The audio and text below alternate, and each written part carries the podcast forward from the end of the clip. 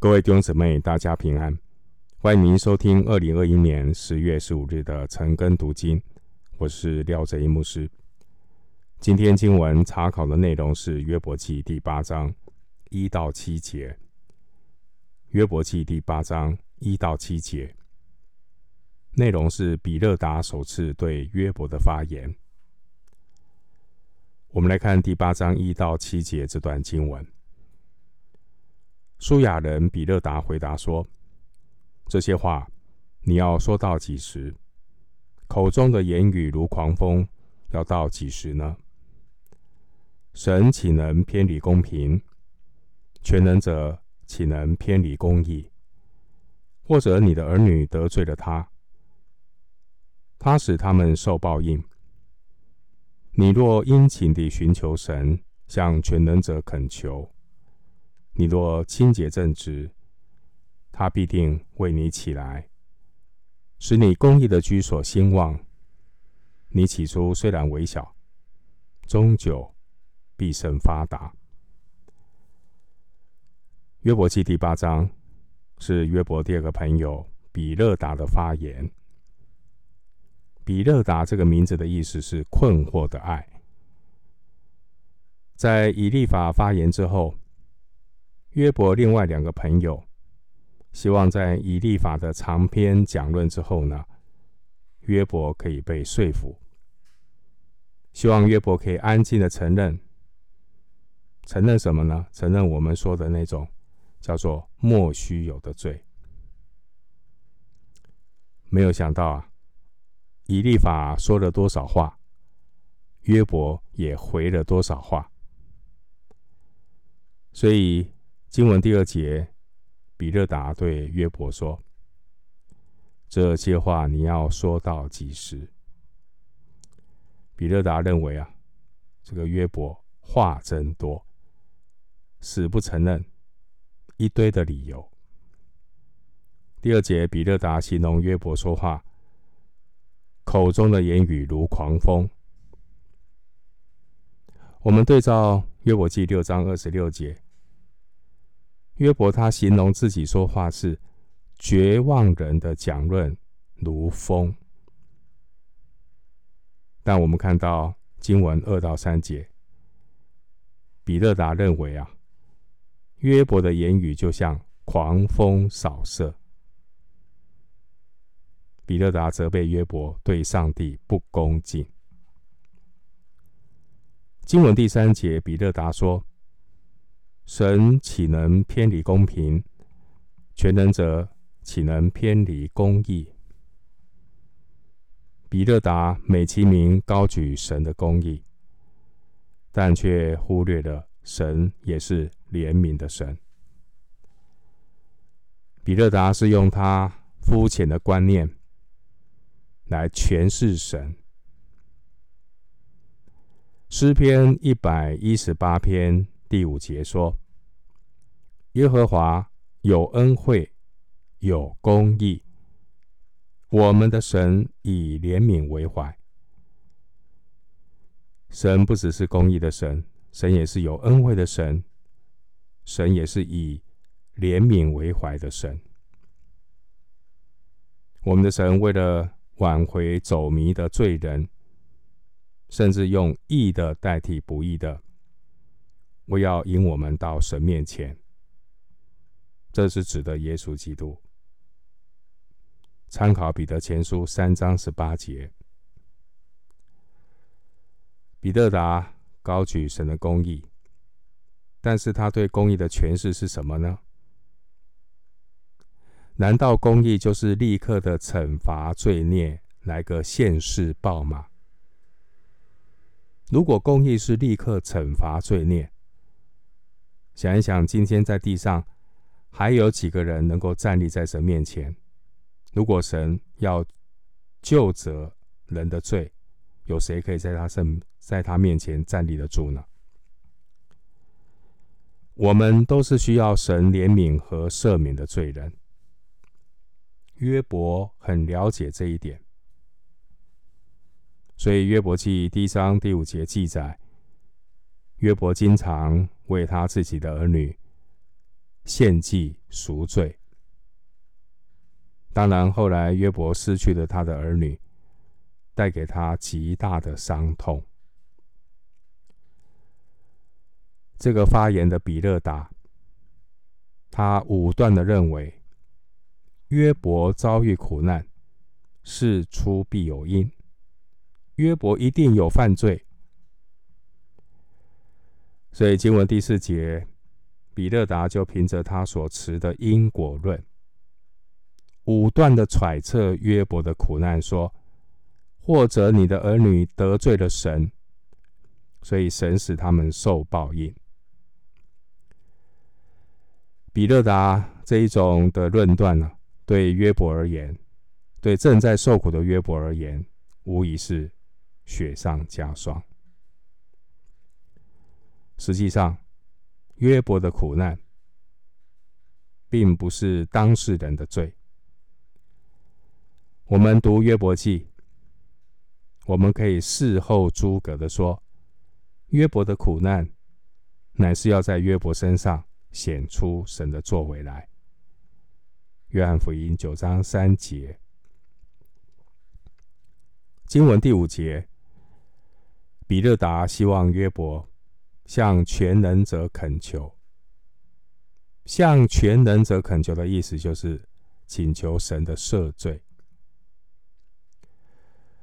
但弟兄姊妹，我们读约伯记的时候，知道上帝怎么看约伯。在约伯记第一章第八节、第二章第三节，上帝曾经两次称赞约伯说：“地上再没有人像约伯一样完全正直、敬畏神、远离恶事。”然而，今天的经文五到六节，我们看到这位比勒达，他先入为主的按着自己的主观来论断约伯。他认为约伯没有殷勤的寻求神，他认为约伯不够清洁正直，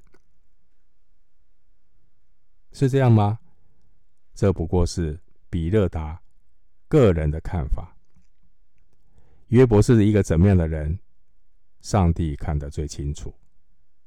我们事后诸葛的人看约伯记也很清楚。经文第七节。比勒达在教训约伯之后，然后就开始说高贵的空洞话。比勒达说什么呢？比勒达说：“你起初虽然微小，终究必胜发达。”第七节这句话，比勒达说得很漂亮，但并不是真理的原则。所以呢，我们称呼这种辞藻美丽、隔靴搔痒的话，叫做高贵的空洞话。比勒达这一种高贵、好听的空洞话，却经常被一些人当作励志成功的金句，作为建立个人帝国的应许。许多人。把比勒达的话奉为圭臬，当作点石成金的咒语。